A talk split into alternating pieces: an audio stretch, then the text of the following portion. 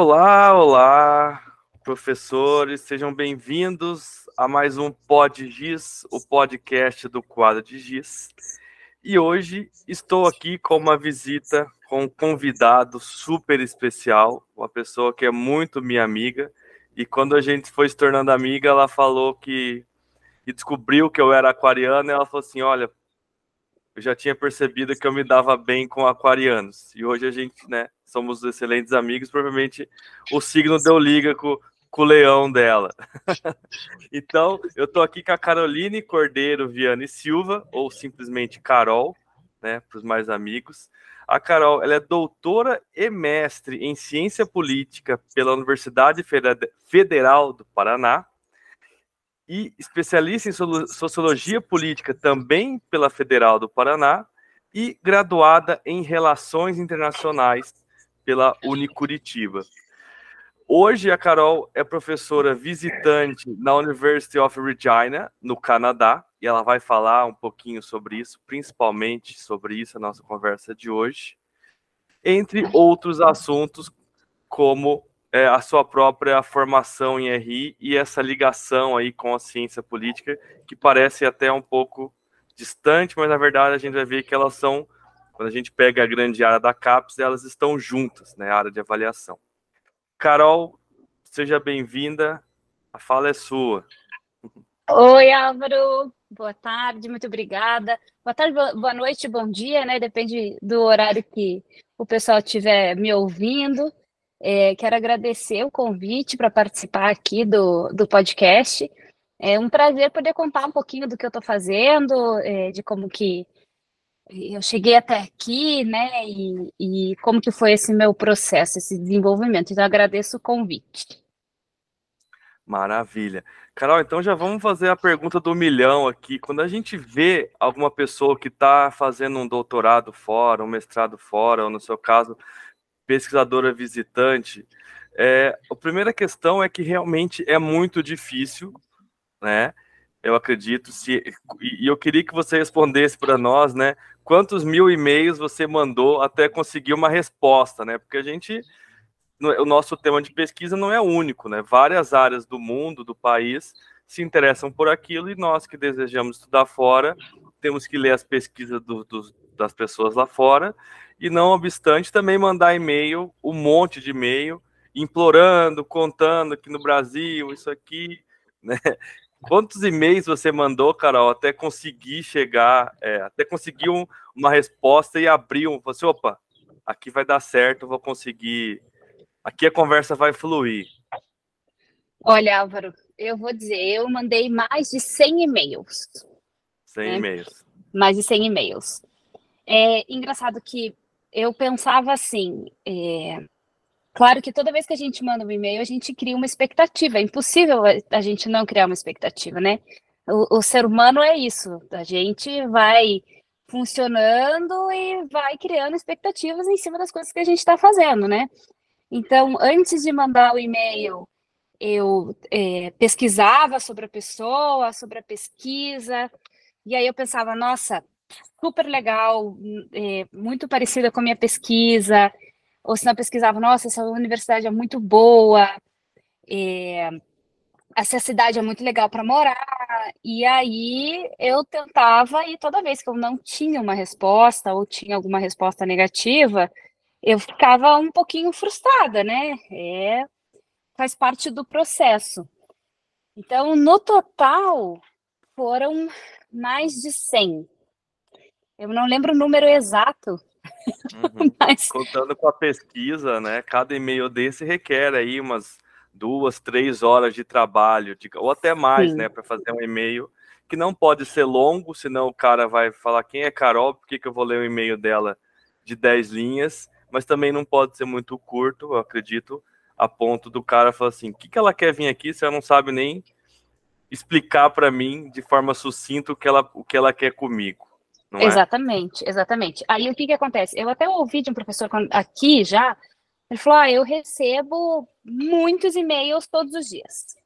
Muitos e-mails. Então você tem que conseguir fazer é, um e-mail que chame a atenção da pessoa para que ela leia e responda. Né? Uhum. Né? Não basta só ela ler, ela precisa te responder. Então você precisa ser curto o suficiente para você não perder ali a, a pessoa, mas também não extenso para que ela não, não preste atenção. Você uhum. tem que uhum. colocar alguma coisa no e-mail que faça com que ela te responda. Eu acho que esse é um dos maiores desafios nesse, nesses processos, né?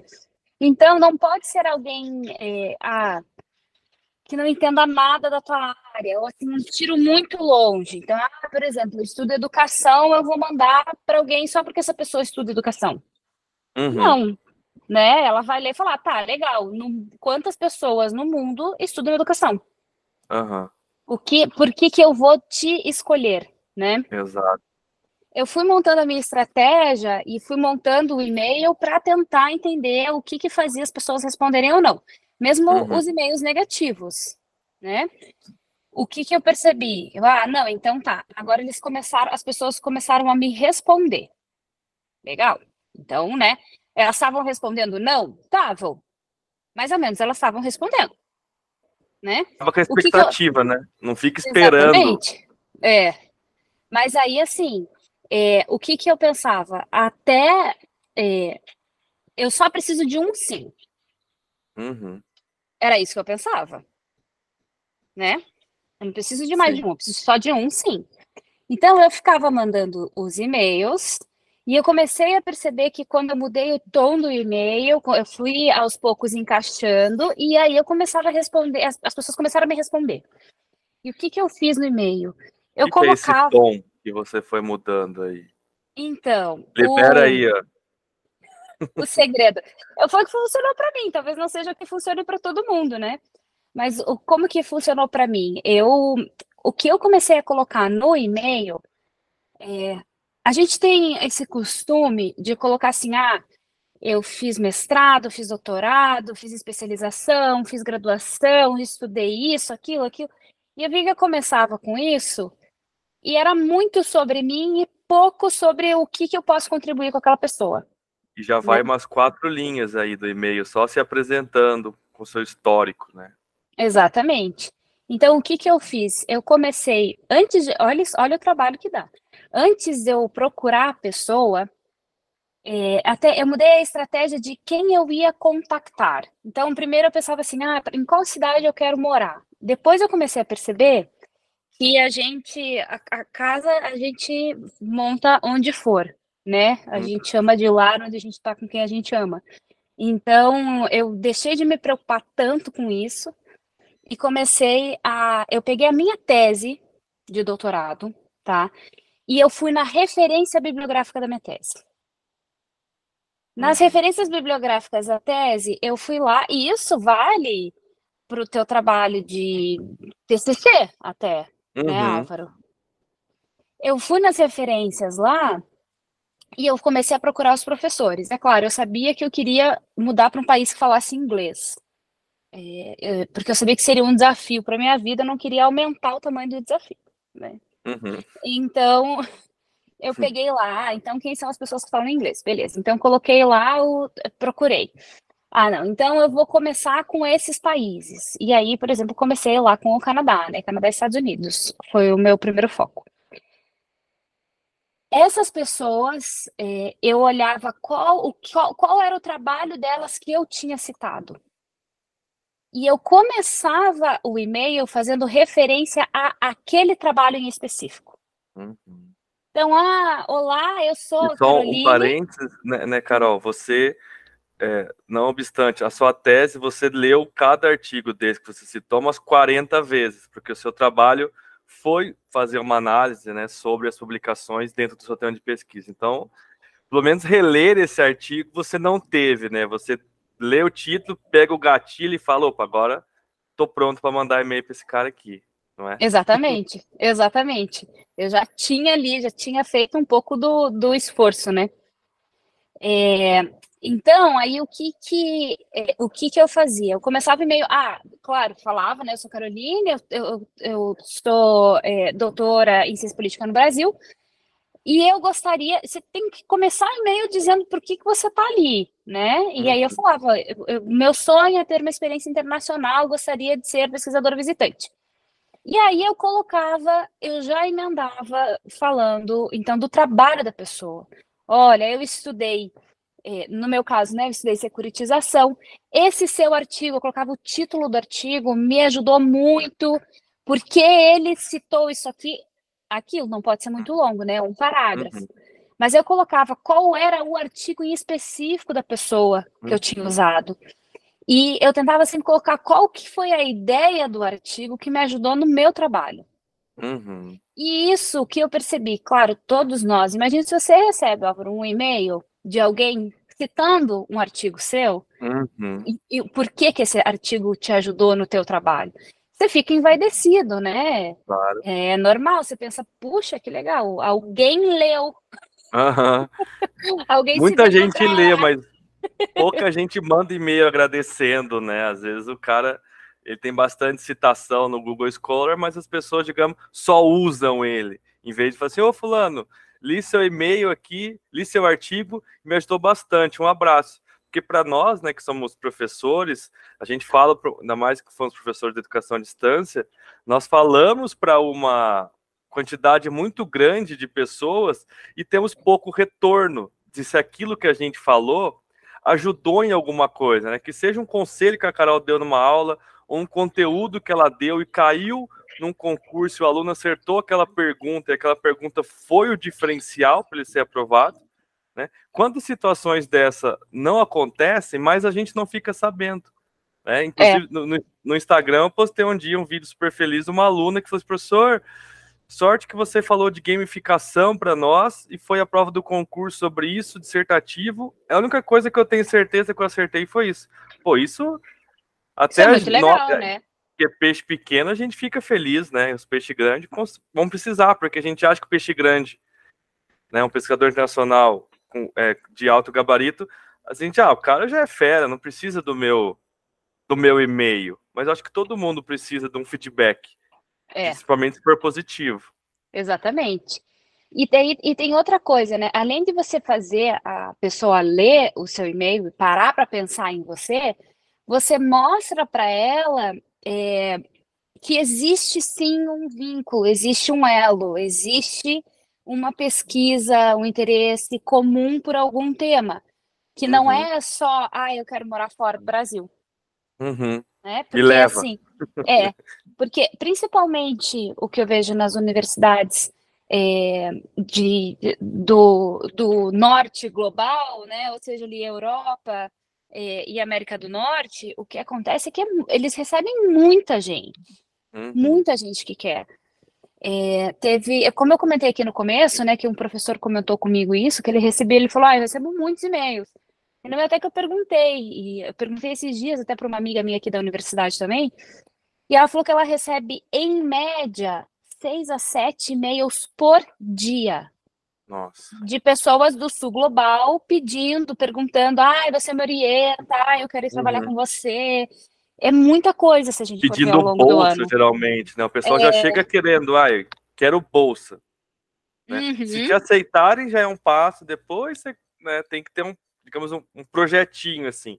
Primeiro vou abrir o, a, a, conversa, depois, né, depois se ele me aceitar, e daí eu vou atrás de bolsa. Eu já falar, ó, sou do Brasil, sou um fudido, tô aqui, só, eu, e quero bolsa para o Canadá porque é meu sonho, o cara fala assim, meu amigo, eu não sou a ONU, sei lá, não sou... Exato.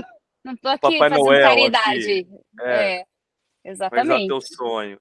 Mas isso do sonho também, eu acho que é bacana, que, pelo que eu percebo, quando a gente quer estudar no exterior, principalmente nos países euro, no norte global que você chama, eles gostam dessa abordagem, é, mais, vou dizer mais sonhadora, que você coloque é, o seu e-mail tenha um tom, ah, meu sonho é para o Canadá, você pode me ajudar porque eu pesquiso isso e eu te ajudo. Acho que aqui no Brasil nós não acaba que a gente não, não valoriza muito essa questão do sonho, sabe? Se o aluno mandar um e-mail o professor, ah, professor, quero fazer mestrado na sua instituição, é meu sonho. O cara fala assim, sonho, você vai na padaria. Parece que a gente, apesar da gente ser um pessoal mais quente, acolhedor, eu acho que nessa questão acadêmica aqui no Brasil a gente ainda é, digamos assim, eu costumo falar que é muito militar, né? O pessoal que está lá em cima não dá muita bola para quem está lá embaixo. E como ele subiu mediante, às vezes, foi muito difícil, o orientador assediava, brigava, xingava. Quando ele chega lá, ele fala assim: vou fazer o mesmo.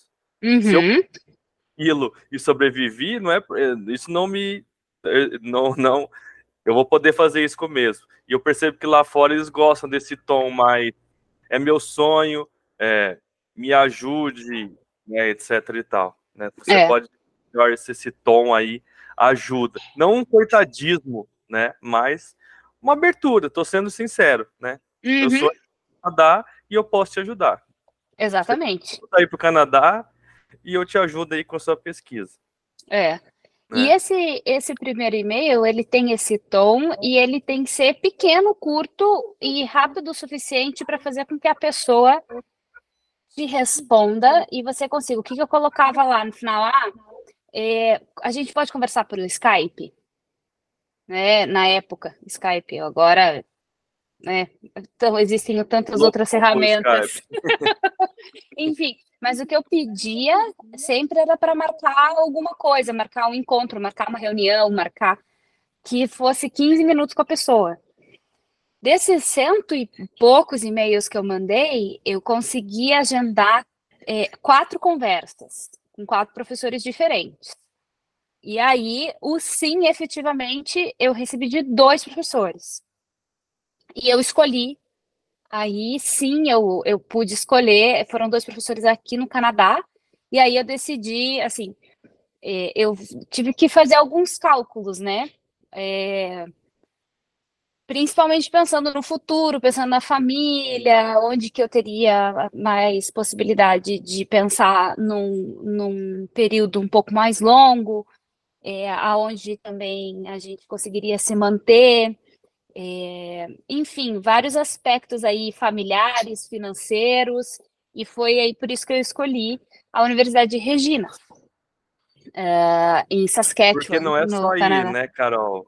Não. Você vai, você vai com seu marido, ah, é uma cidade muito pequena e não vai conseguir nenhum tipo de emprego, então tem que ser uma cidade média, Exatamente. grande. É, é, e infraestrutura, a gente está acostumado com uma infraestrutura no Brasil, você que saiu de Curitiba, é, você gostaria de ter algo parecido lá, acesso à internet no seu bairro, porque não é só porque é o Canadá que vai ter internet em todo lugar, muito provavelmente não tem. Às vezes, no, numa região tem internet de alta, quali alta qualidade, em outra região tem uma internet de qualidade ruim, por exemplo. Né? E você, mais para frente, vai falar disso. Que você, a gente já conversou que você falou que o serviço financeiro aí é bem zoado, né? A gente imagina é. que seja organizado, Canadá, dólar e tal, e, depois vai falar que é. é. meio bagunçado. Então, uhum. isso é um pouco do que a gente romantiza, né? Ah, no Canadá não é assim. Não, no Canadá não é mesmo, é pior. É né? pior. Nossa, Carol, meu sonho pelo Pix. Seus... não tem? Aí é tudo, tudo TED pago. Uhum. Carol, qual que era o título dos e-mails? Era professor visitante ou não abre esse e-mail? Tipo assim. o título eu colocava Poxa, Aura, agora você me pegou, eu preciso. É, eu não lembro exatamente, assim, mas eu colocava. É, eu não colocava professor visitante, tá? Porque é mais difícil conseguir. Eu consegui aqui na Universidade de Regina, como professora visitante, mas isso veio só no final, assim, porque o que. É, isso veio só no final pelo setor internacional, sabe? Na hora de me enquadrar, como eu tinha já o doutorado, eles me enquadraram como professora visitante. Mas o que é, eu procurei, que eu, depois de muito tempo, de muita pesquisa, eu descobri que era o jeito mais fácil deles me aceitarem, era como pesquisadora visitante. Então, o título do meu e-mail era algo em torno de pesquisadora visitante, tracinho, é, a área de pesquisa né, segurança internacional. Então era assim que, que, porque daí no, no corpo de e-mail eu colocava ali qual era o meu interesse, que era ser pesquisadora visitante, e eu já colocava o tema para mostrar, olha, eu não estou aqui, né? Ah, tá. Porque, o, que, o, que, o que, que acontece? Ah, por exemplo, ah, estuda América Latina. Ah, eu sou latino-americana, então me escolhe. Não, uhum. estudar América Latina não significa que só porque você é latino-americana eu vou te escolher. Sim. Né? Então, eu colocava já no corpo de, no, no, no título ali do e-mail também a área de pesquisa para mostrar que eu tava, eu sabia do que eu sabia mais ou menos o que, eu estava fazendo ali, né? Qual era o, o, o, o match da pesquisa. Exato. E então você pesquisadora visitante aí na Universidade de Regina, ou Regina. Aí em inglês seria Regina mesmo. É Regina. Né? Falam uhum. Regina. Regina. E, e você também é, acho que vou fazer várias perguntas agora, né? Você foi aí, foi com a família, você levou os bichinhos, né? Levou os dois gatos, cachorro. Foi uma mega logística e com certeza um mega, digamos, investimento, né? E, e você tem tido experiência aí, eu tenho acompanhado, você esses dias esteve na presença do primeiro-ministro em outra universidade, né? Não na universidade onde você está trabalhando. Eu não sei dizer se é perto ou é longe mas você, você também chegou a voltar ao Brasil para trazer alguns alunos né, nessa cooperação com essa universidade. Isso, em tese, não tem, é, essa cooperação com essa outra universidade não tem, em tese, relação com a sua pesquisa em segurança nacional. É um outro contato que você fez, né, um outro, uma outra abertura de negociação que você fez aí com a First Nations, que, se não me engano, é a universidade dos nativos, né? Que a gente fala assim, não é, não é sobre os nativos, mas para nativos. Isso. Se, se, a gente fosse pensar no, no modelo, seria no Brasil seria uma universidade para os povos, povos originários, né? É, seria isso para a população indígena. Se chama First Nations University of Canada.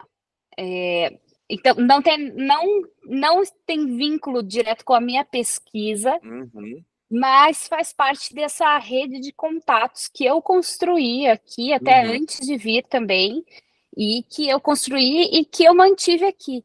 Eu acho que é, é, tem um aspecto que é muito importante, que todo Tão mundo... Perto, Carol? É no mesmo, é no mesmo complexo universitário. Ah, são então, duas universidades diferentes, mas estão no mesmo... Estão no, no mesmo terreno. Atravessa a rua assim. e tá na outra. É exatamente isso. Eu atravesso a rua e eu chego na First Nations University. Hum. é, a, a, univers, a First Nations University fica dentro desse complexo ali e ela é, ela é vinculada à University of Virginia em alguns aspectos administrativos. Então, eles não têm o corpo administrativo é, completo dentro da sua própria universidade. Então, por exemplo, eles não têm uma um AVA, né, um ambiente virtual de aprendizagem da universidade. Eles usam o ambiente virtual de aprendizagem da Universidade de Regina. Uhum. Para conseguir fazer isso, eles também usam o sistema de matrícula. Então, se a gente for pensar na secretaria, né, uhum. eles usam tudo vinculado à Universidade de Regina. Então, existe um, um vínculo, um paralelo. É uma parceria, mas não é uma derivação. Tipo assim, a First Nations nasce de dentro da Regina ou ela nasce e, a, e tem cooperação da Regina para ela conseguir, digamos, existir? Ela, isso, ela nasce independente da Universidade de Regina, é, até porque é, é difícil, eu sei que é difícil de entender, mas a, a, First Nations ela é um âmbito federal. A Universidade de Regina ela é municipal. Então, da onde vem, né, um pouco do recurso, além do recurso uhum. das mensalidades. É, mas ela surge sozinha, mas para conseguir ter é, o corpo suficiente para funcionar, cria-se essa parceria com a Universidade de Regina. Legal. Uhum. E esses dias você estava com o Justin Trudeau. Eu é, vi fotos. Exato. Ele foi na First Nations University of Canada. É, acho que é importante, então, eu retomar o, o que eu estava comentando com vocês de ah. uh, rede de contatos. Isso é muito importante e eu sei, muitas vezes dá preguiça, é chato, mas rede de contatos é muito importante, muito importante. E não só para ter uma experiência internacional, como para tudo na vida, né? É, o que, que, acontece? Mesmo não sendo a minha área de pesquisa, é, eu fiz algumas amizades ali na First Nations University e eu mantenho, eu faço a manutenção de todo esse, esse contato, eu, tempo, eu tento o tempo todo estar por lá e conversar, principalmente porque a, a First Nations University eles têm muito interesse no Brasil. porque a gente ainda tem muito povos originários, apesar de tudo que se tem feito contra os povos originários brasileiros, mas ainda se tem bastante, coisa que a gente não vê tanto aqui no, no Canadá. Eles perderam muito a raiz, a origem, a sua história, eles estão retomando agora. É, mas é uma questão de contato, né? Uhum. O Álvaro, você pode me apresentar para um monte de gente. Agora, o quanto, o que eu vou fazer com todas essas apresentações vai depender de mim e isso vai gerar a minha rede de contatos, Sim. né? Como que eu faço essa manutenção? Então, eu e você, a gente é amigo. Alguém apresentou, a gente podia, né? Ah, uhum. Ah, se conhecemos em algum momento e tchau. Mas não, a gente decide manter o contato, né? Exato. É, e foi a mesma coisa ali com, a, com aquela universidade. E claro que internacionalmente a gente vê isso ainda mais, né? é, para você fazer o contato. Eu fiz, o, o, voltando lá no e-mail, né? Eu mandei o e-mail fazendo esse vínculo, esse elo com a minha pesquisa. É, mas poderia ser, por exemplo, olha, eu te vi em tal congresso, eu assisti uhum. a tua palestra no dia tal, em tal lugar. Aí você mostra que você fez você um tá contato. Stalkeando, cara. É. Mostra que você está stalkeando, né? a tá pesquisa tá da pessoa. Né? É, é exatamente, exatamente. Exato. Então, é, eu acho que é, isso é muito importante. Apesar de não ser da minha pesquisa, eu tenho essa, esse, essa rede de contatos, eu converso bastante, eu tento é, sempre fazer a manutenção. Então, eu estive com os estudantes da First Nations University no Brasil, fazendo um curso, foi um, um, um curso em parceria com a Uninter também, é, para fazer um, um curso de campo, né, uma, uma visita é, de campo, a gente foi em algumas comunidades indígenas no Brasil, e, e mesmo agora eu continuo mantendo contato com a universidade e tentando fazer essa, essa rede de contatos aumentar cada vez mais, né? Acho que isso que é bem, bem importante. Não, é, exatamente. Contato, contato é tudo, né? Se a gente tem uma rede de contatos legal, onde é bom para os dois lados, é aí que, é aí que o networking, networking funciona. Né? Você estando aí, estando próximo, digamos, tem que fazer o uso dessa rede aí para o benefício, benefício de ambos, não é? Uhum.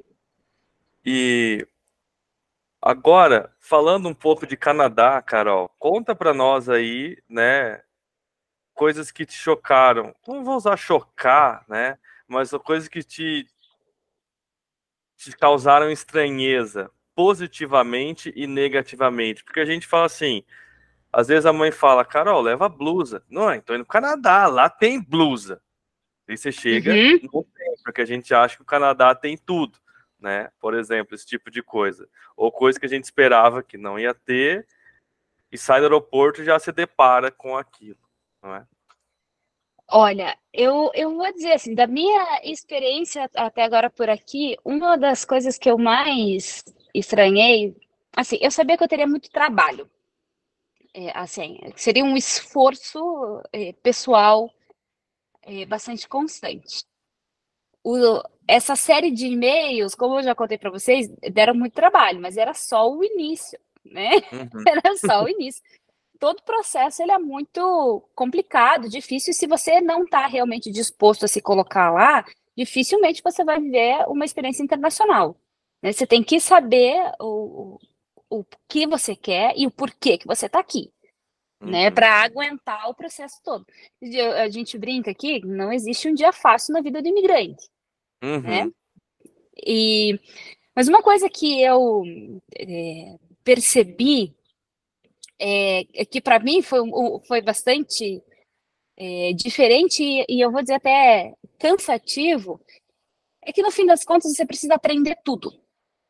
Tudo. E quando eu digo tudo, eu estou falando assim, se você vai, por exemplo, na universidade, tá? O jeito que abre a porta, a tranca é para o outro lado. A chave gira diferente. Entendi. É, o... Os pequenos detalhes. Exatamente. O ônibus. Ah, eu tive uma situação aqui que foi muito. Depois eu ri, mas assim. Para pegar o ônibus, você tem que aprender a pegar o ônibus de novo. Né? Uhum. E, e, coisas que a gente eh, não. Nem leva em consideração quando você está na sua própria cidade. Né? Uhum. Aí eu. Vai no automático. vai no automático. Teve um dia que eu dei o sinal para descer do ônibus. E muito engraçado, porque eu, eu tava fazendo isso já há algum tempo, mas sempre tinha alguém que ia descer no mesmo ponto que eu, ou, ou entrar no ônibus no mesmo ponto que eu, e dessa vez eu estava sozinha. E o ônibus parou e a porta não abria. Não é, a porta não abre. E aí eu falei, gritei pro motorista, será que você pode abrir a porta? E ele ficava falando alguma coisa, eu não conseguia entender, porque tem também a barreira do idioma, né? Uhum. E aí eu entendi depois que eu precisava é, fazer um, um acenar na frente de um sensor. Eu tinha que passar a mão na frente de um sensor para a porta poder abrir. Até eu entender isso, o motorista já estava super irritado, já tinha um monte de gente me olhando. Eu desci do ônibus e eu pensei, meu Deus, até para descer do ônibus é um aprendizado. Mas ó, eu acho que o motorista fez pegadinha, não é possível que ele não tinha um botão para abrir, né? Ele viu, vou zoar esse estrangeiro aí. Essa aí merece. Mas é isso, todo dia. Quando a gente está na nossa cidade, a gente sabe qual é o mercado perto, qual que é o mais barato, onde tem promoção, onde que é bom de comprar. Você sabe qual que é o ônibus, você sabe pelo menos onde procurar o ônibus. Se você não tem, ah, não tenho, eu não pego ônibus na cidade. Tá, mas você sabe qual que é o site, você sabe que o nome é Urbis. Uhum. Umas, umas coisinhas tão pequenininhas que a gente não leva em consideração, Sim. né? E daí quando você tá fora, tudo, todo dia você tá aprendendo. O tempo uhum. todo. E dessas coisas muito práticas e pequenas até coisas maiores. Por exemplo, como se, se comportar, uhum. né? Aqui, por exemplo, o que eu estranhava muito, no horário de almoço, as pessoas não se juntam. Ah, vamos aqui todo mundo almoçar num restaurante aqui do lado. Não. Todo mundo leva seu almoço, fecha lá a porta do seu escritório, senta na frente do computador, meia hora, come lá, eles comem um sanduíche e boa, e é isso. Eu falava, gente, cadê aquela fofoquinha? Cadê não aquela é um confraternização? não é um hábito social. Então você tem até que aprender como se comportar, né? Depois eu aprendi que assim, eles até ah, se encontram no corredor e conversam, mas é meia dúzia de palavras, volta cada um para o seu escritório e pronto. Ninguém fica jogando papo fora. Tá? Uhum. Sala, não existe sala dos professores. Qualquer coisa melhor que sala dos professores. Aquele é? cubinho é? com seu computador, suas coisas todas. É, assim, cada um tem o seu escritório, tem a uhum. sua área privada. Ah, sala dos professores para se encontrarem. No verdade. conjunto, sabe? Onde vai, ah, no intervalo da aula, todos os professores vão lá para aquela tomar sala um café. e tomar um café. Exatamente. Falar mal dos alunos. Exato. não tem, não tem esse ambiente. Engraçado. Então, você tem que aprender todo dia coisas muito básicas, né? É, eu fui, por exemplo, eu fui numa aula de yoga no começo. Falei, gente, o que, que eu tô fazendo com a minha vida? Porque eu não conseguia entender as partes do corpo. eu não conseguia, daí você tá lá naquela posição de yoga, tendo que olhar pro professor, porque ela tá falando o que você tem que fazer, você não tá entendendo direito. Até esse tipo de coisa, como se comportar é, dentro, fazendo parte de um novo grupo. Uhum. quando você pensa assim, ah, pesquisadora. Pô, sou pesquisadora há 10 anos, eu sei como que isso funciona. Não, você não sabe como isso funciona aqui. Uhum. Então, esse const essa constante fase de aprender, é, ela é bem difícil e ela cansa. Uhum. No final Hoje, do dia, sim, a cabeça tá... Hoje você, você faz um ano em agosto, né, Carol? É. Uhum. Foi. Tá quase dando um ano já aí de. Quase um ano. E uhum. continua aprendendo, né? E vai aprender. Você tá falando francês ou não precisa? Não precisa. Aonde eu moro, nem se vê assim francês. Então é, é. tudo só em inglês. Tudo o só Canadá está dividido entre, por exemplo, lado esquerdo francês e lado direito inglês, ou não é bem assim a divisão idiomática, digamos assim? O francês só se fala na, em uma província do Canadá, que é a província do Quebec. Que é o Quebec. Só. Uhum, que fica lá, realmente, lá na, perto do Atlântico, né? Sabe, é, tem... Francês é resistência, né? Os caras estão aí brigando para não ser engolido pelo inglês. Ou na França estão tacando fogo lá. É. é. Eles são resistência mesmo. Mas é só lá. No restante do país, pelo menos das experiências que eu tive até agora, é só inglês. E na província o que é inglês. É inglês. O, na província que eu moro, só inglês. E província você... é Saskatchewan daí. É Saskatchewan. Uhum. Saskatchewan. E se você pergunta para as pessoas, porque em tese todo canadense fala os dois idiomas, né? É um país uhum. bilíngue, mas as pessoas não falam francês. Entendi. Todo mundo tem francês na escola aqui, mas não necessariamente se fala francês, não. E, e, o, e eles têm sotaque puxado, igual a gente consegue diferenciar alguns sotaques, é, alguns sotaques americanos, igual o texano, uhum. né? Por exemplo. Olha, que eu... você consiga, né? Eles conseguem entre eles, entre igual eles. a gente consegue entre nós brasileiros. É, eu ainda não consigo diferenciar no, no, o som do inglês por província, assim. Eles dizem que tem, tem algumas palavras em específico que eles conseguem perceber que da onde a pessoa veio dentro do Canadá, mas para o meu ouvido eu ainda não consigo, não, ainda não consigo fazer essa distinção. É... Mas entende tudo perfeitamente. Você Sim. fala como um nativo, né? Provavelmente. Sim. Já falava antes, daí agora não teve jeito de não falar. É, a gente até tenta, né? Mas é, eu acho que é bom também. O sotaque, ele é um sinal de resistência, né? É um sinal. Uhum. Você está mostrando que você está ali. É claro que você vai ter sotaque, porque não é tua língua materna, mas você está se esforçando para falar mais um idioma, né? Uhum. Tem, tem imigrantes que falam três, quatro idiomas. Então, é, é um sinal de que você está ali se botando à prova e você está tentando fazer coisas que são muito diferentes, né? Eu conheci alguns canadenses que nunca saíram da província. E a gente está ali tentando, né?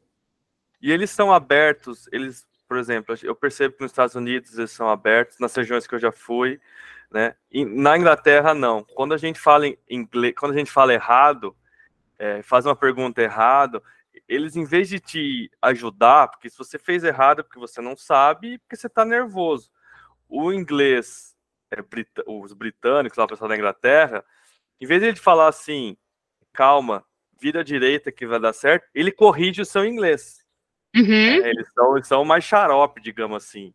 Os americanos, o que você falar e ele achar que é o que você está falando, ele vai responder. Se ele te entender errado, você fala de novo e tenta explicar, ele te explica. Ele não, ele não tem o objetivo dele não é corrigir você, é te, é te dar a resposta. Você acha que o canadense também tem um pouco dessa dessa, desse, desse, desse comportamento americano de responder, ajudar e não corrigir? Ou eles fazem cara feia se você não, em vez de falar castle, você fala castle, por exemplo, né, no castelo? É, eu acho que o canadense é até mais gentil do que o americano, da minha hum. experiência aqui. Eles são ainda mais gentis. Eles, na verdade, até os próprios americanos tiram um pouco de sarro dizendo que os canadenses são muito gentis. E efetivamente eles são. Eles são esse primeiro contato, eles não corrigem o teu inglês dessa forma, eles sempre tentam ajudar, tentam entender. Então, é, essa, essa primeira, esse primeiro contato, eu até hoje eu tive experiências muito positivas. Eles são muito gentis mesmo, eles tentam ajudar no, ao máximo que pode. É, eu já senti diferença, por exemplo, quando eu fui para Toronto e em Regina a cidade grande já não é. O pessoal tem um pouco mais de pressa, uhum. e às uhum. vezes você tá lá tentando se batendo com a palavra, eles já estão, né, querendo que você passe para a próxima. Agora, quanto menor a cidade, parece que mais paciência eles têm, né? Então, Legal. nesse aspecto, eu não tenho muito nem do que reclamar. Assim, todos os canadenses que eu conheci, eles são muito gentis. Falam obrigado, é muito engraçado, até no ônibus. Estou contando todas essas experiências de ônibus, né? As pessoas, quando estão descendo, elas sempre agradecem o motorista. Então, as pessoas descem gritando, thank you. É engraçado de assistir. Uhum. a, gente, tá, a gente é acostumado a bater palma pro piloto de avião só, né? Aí, Mas ó, o motorista é. de busão também tem, tem o sua, a sua parcela de, né, de, de responsabilidade e de perícia ali para dirigir aqueles biarticulados, entrar em, em biboca, que às vezes acaba entrando, né? Tem que, Exatamente, tem que, tem que agradecer. Que aprender. Exato. E, e, Carol, vamos falar só um pouquinho para terminar. Você levou os bichinhos aí, os, os, os, cachorros, os gatos, acostumaram bem com o frio, tem que pôr na coberta, deu alguma tosse nos, nos cachorros, alguma pneumonia, alguma coisa assim, ou todos acostumaram bem com o clima? Que é bem diferente, apesar de aí ser tão friozinho quanto Curitiba, aí no inverno você viu neve, né? Foi, é. foi outra coisa. É, o, o frio daqui é, é outro nível, né? É, o, é outro, parece outro planeta, eu diria assim. Nossa, não dá para acreditar, meu Deus, estamos no mesmo planeta Terra. Porque é muito frio. Muito frio. Mas o frio é da porta para fora, né?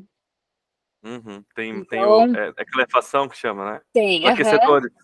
Exatamente. Todas as casas. Não tem como não ter. Pelo menos nessa região que eu moro aqui, né? Não tem como não ter. Então, todas as casas com aquecimento. Trazer os bichos foi um super desafio. A viagem em si, esse deslocamento, né? Sair de Curitiba para chegar até em Regina, esse deslocamento foi super desafio. Um super uhum. desafio. Desesperador. Os meus gatos miaram às 10 horas de voo, eles miaram às 10 horas de voo. Os gatos foi foram em cima. Sensacional. Os gatos foram com a gente. E compra e passagem de ser humano, ou uma passagem um pouco diferenciada. É, é, você paga só uma taxa e eles vão, na verdade, como se eles fossem a mala de mão. Hum, Só que a gente daí não pode levar uma, mala de mão, nenhum dos dois, né? Eu e meu marido. Então, eles, eles contam como mala de mão. Entendi. Miando. Por causa do peso, né, Carol? Se eles têm é. mais de tantos quilos, não mas... poderiam ir em cima, né? Eu acho. Exatamente. Eu, eu não sei como é que tá agora, mas era até 6 9 quilos. 9 quilos. 9 quilos. Uhum. É, até 9 Deve quilos. Você pode... aérea também, né? Não são é. todas que vão levar. Exatamente. Já a nossa cachorra, ela veio como carga. A gente despachou ela em São Paulo como carga e a gente pegou ela aqui no aeroporto de Regina. Ela chegou depois da gente. Hum. E ela vai de. Ela foi como carga, vai embaixo, claro. E de Curitiba para São Paulo, vocês a gente pegaram... foi de carro. Ah, pegaram a avião saindo carro, direto de... Toda, toda a família busca pele uhum. de carro até São Paulo.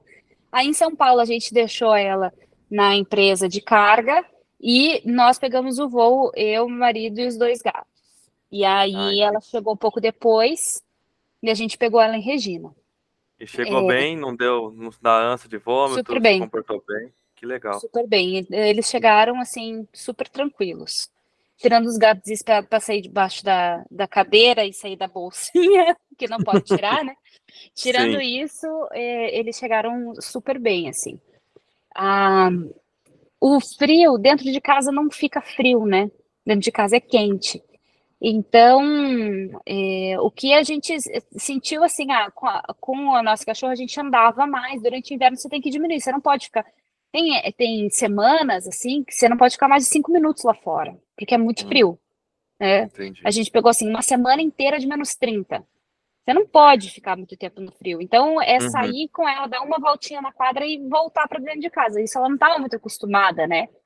Mas aos poucos a gente foi se adaptando. aos poucos todo mundo foi meio que pegando o jeito e, uhum e tá tudo bem. A minha cachorra já, é, já tem um pouquinho mais de idade, é um pastor alemão, ela é grande, então ela tem 10 anos, não é nenhuma uhum. mocinha.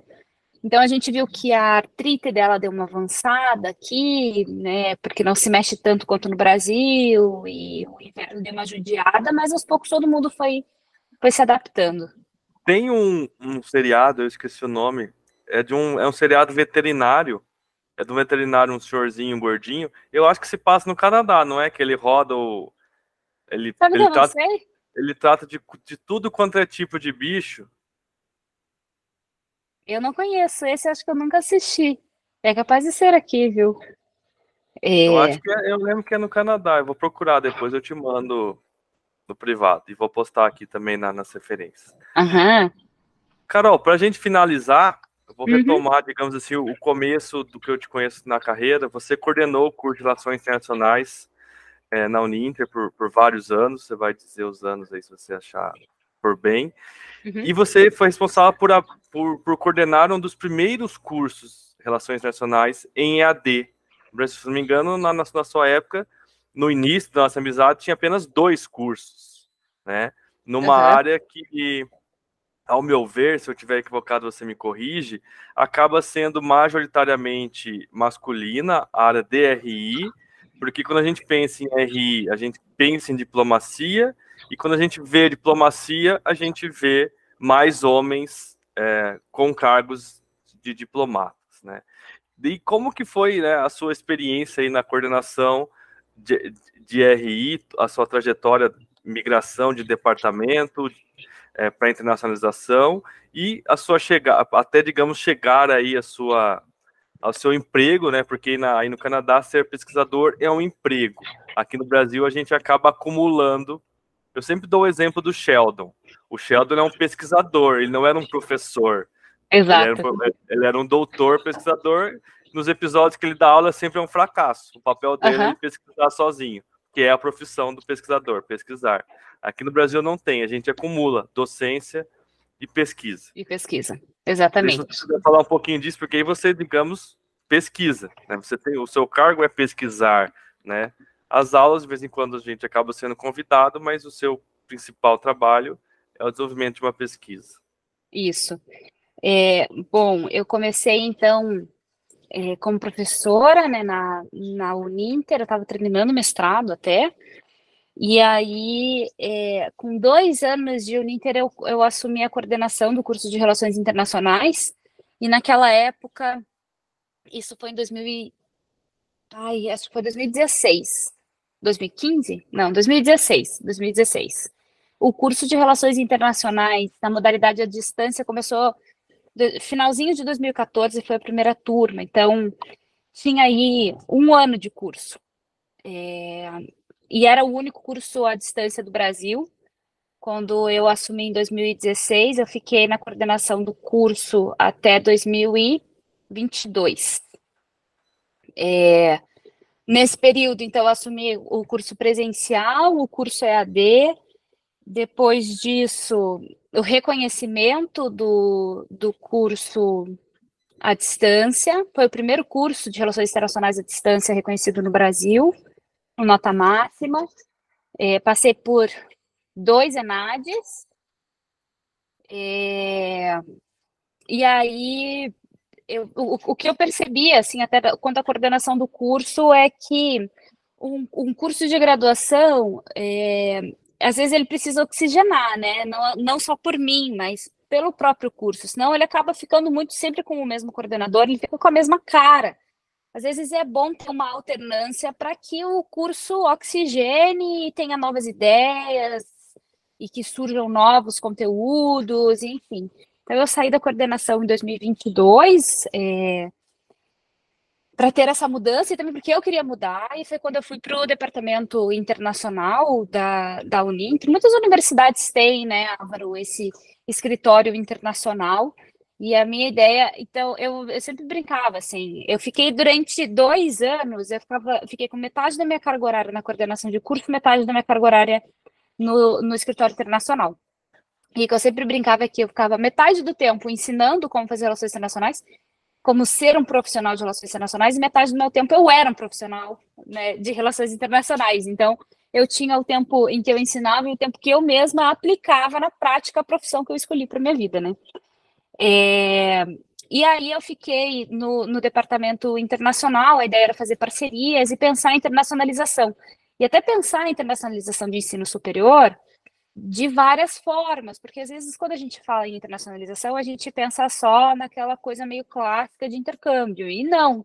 Existem muitas formas, existem é, diversas modalidades e possibilidades internacionais para uma universidade.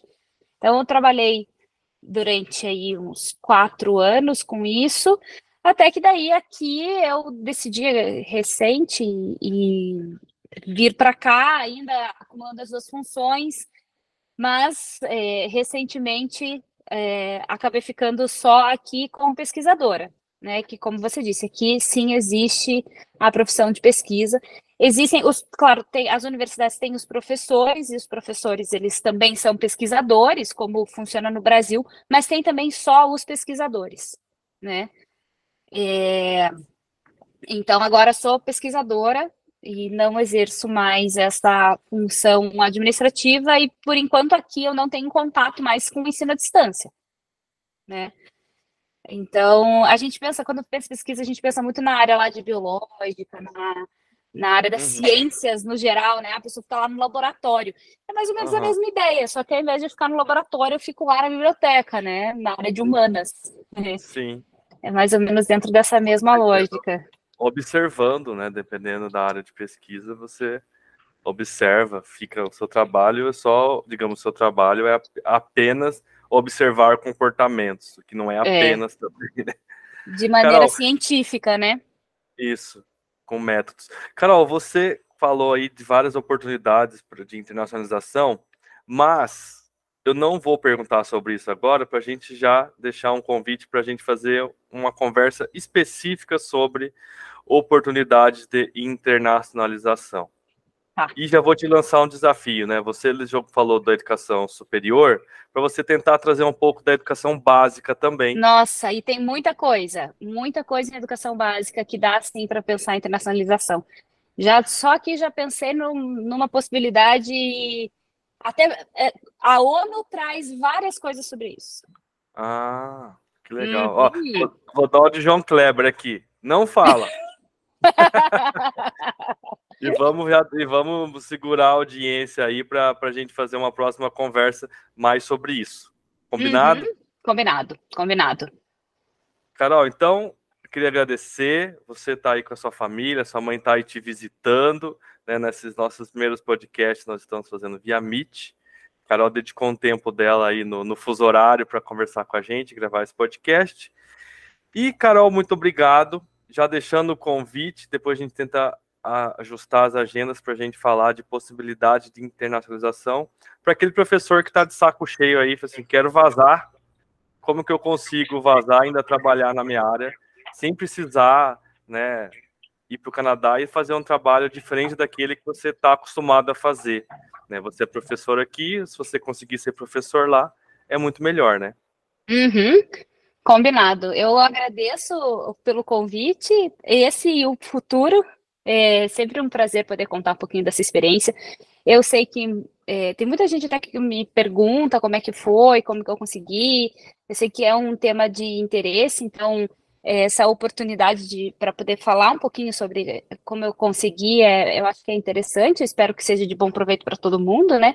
Eu estou sempre à disposição, assim, e agradeço a você e a Cidadania. Agora você nem responde mais, você fala assim, ó, louve o podcast aí que aí eu falo tudo. Se ficar Boa. alguma dúvida, você pergunta no final. Então manda o arquivo. Mando lá o link pro, pro podcast. Exato. Carol, obrigado. Pessoal, então esse foi mais um Pod Giz, o podcast do Quadro Giz, e nós tivemos aqui com a professora Caroline Cordeiro contando da sua experiência no Canadá. Um abraço e até mais.